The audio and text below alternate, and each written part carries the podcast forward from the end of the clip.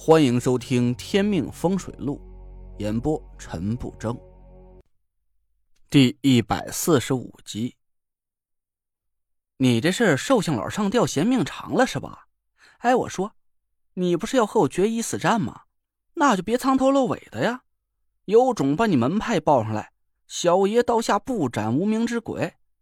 到时候给你念咒超生，我也好知道是超度的是谁呀。郑玄被我气得不轻，我在电话里都能听到他粗声喘着气。一个中州五魁的小字辈儿都敢这么猖狂，你还真是不知死活。你听好了，老夫是赶尸门的创派宗师湘西郑玄，老夫正式向你挑战，你要是不敢接，就把你师傅叫过来。我不屑的啧啧了几声。想和我师傅过招的人多了，你算老几？就你这点道行，我能答应对付你，都是给你脸了，还想找我师傅？他老人家可不缺提鞋的。郑玄暴怒起来，电话那边传来他的嘶吼：“那老夫就杀了你，看陈瞎子来不来找我。”我满意的看着手机，脑补了一下他上蹿下跳的模样。哎，我说郑老鬼，你消消气儿，千万别当场气死，不然呢，你连和我决一死战的机会都没有。郑玄咬着牙说道：“我把定位发到田夫人手机上，你现在过来找我吧。”我眼珠子转了转。喂，我说你懂不懂规矩？挑战是你发起的吧？地方也是你选的吧？那时间是不是应该由我来定啊？郑玄冷笑了一声：“嘿，行，时间你定，让你多活两天也无妨。我告诉你小子，别想拖延太久，老夫最多给你三天时间。”我翻开手机看了一下，行，三天就三天，你把地址发过来，三天之后子时吧，记得先订好棺材。嘿，牙尖嘴利，时间到了，你敢爽约，老夫亲自上门找你的时候，可就不像现在这么客气了。郑玄骂了一句，挂掉电话。我低着头想了半天，赶尸门，没听说过。但是从郑玄的手段上来看，我很有可能不是他的对手。既然他敢指名道姓的找我师傅，那就说明他绝不是泛泛之辈。马兰不屑的撇了撇嘴：“累赘啊，那个郑玄的本事也就这样了。”他下的煞不是让你一下就破了，去就去，谁怕谁呀？我瞪了马兰一眼，差点没让他气昏过去。一下就破了，靠！我他妈差点命都没了，好吗？我能侥幸破了他的癸水煞，很有可能是郑玄小看了我，并没有全力以赴。下次再和他交手，我就没这么好的运气了。田慧文茫然的看着我们。累赘，这到底是怎么回事？我叹了口气。你问妈吧，我想静静。我丢下他们娘俩，走到客厅里，把自己丢进沙发，这才感觉浑身的骨头都快散架了。我仔细想了半天，这好像也没有什么办法能对付得了郑玄。我掏出手机拨给蒋亮：“喂，亮哥，你现在有事没？没事你过来接我一下，我们去大石烂一趟。”大石烂，你是想去找纸人苏？你俩约好时间，好像还没到呢吧？我叹了口气：“哎，还有三天才到时间，不过我遇到点麻烦。怎么了？我把这几天发生的事儿和蒋亮简单说了一下。本来我想给我丈母娘下煞，现在看来是不用了。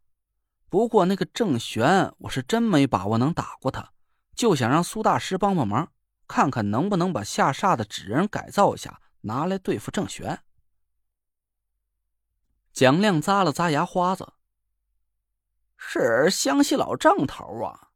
哎呦，陈爷，您是怎么惹到他头上的？我苦笑道。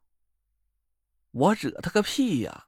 是他给我丈母娘和慧文下煞，我把煞局破了，他非要跟我玩命呗。蒋亮没心没肺的笑了起来：“哟，陈爷可真有您的！那老郑头啊，在风水界里名头比五魁低不了多少。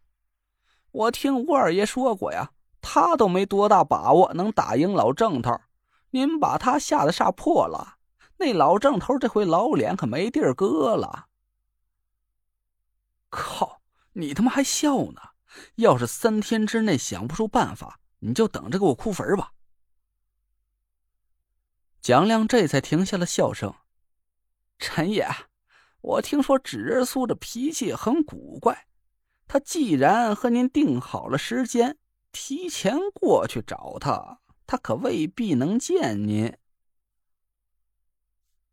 我叹了口气，说道：“我现在也是没辙了呀，您就辛苦一趟，我们去碰碰运气吧。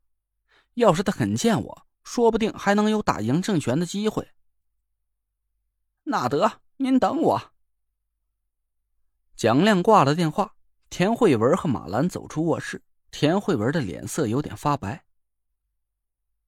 累赘，三天之后，你真的要去见那个郑玄吗？我沉默了一下，心想啊，我他妈也不想去啊，可是现在我是避无可避，要是我不应战，他说不定啊，真会对我身边的人下手。我故作轻松的笑笑，嗯，我去会会他，那老棺材瓤子本事也不大，收拾他不难。田慧文都快急哭了，你你别骗我了。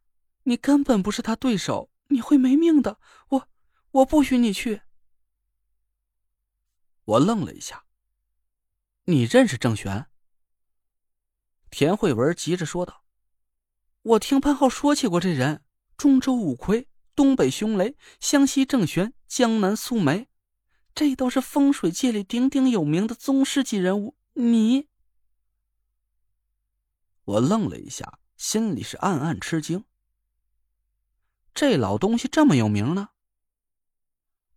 田慧文抓着我的手，眼泪急得直打转累赘，你不能去，实在不行，我们就把公司给他吧。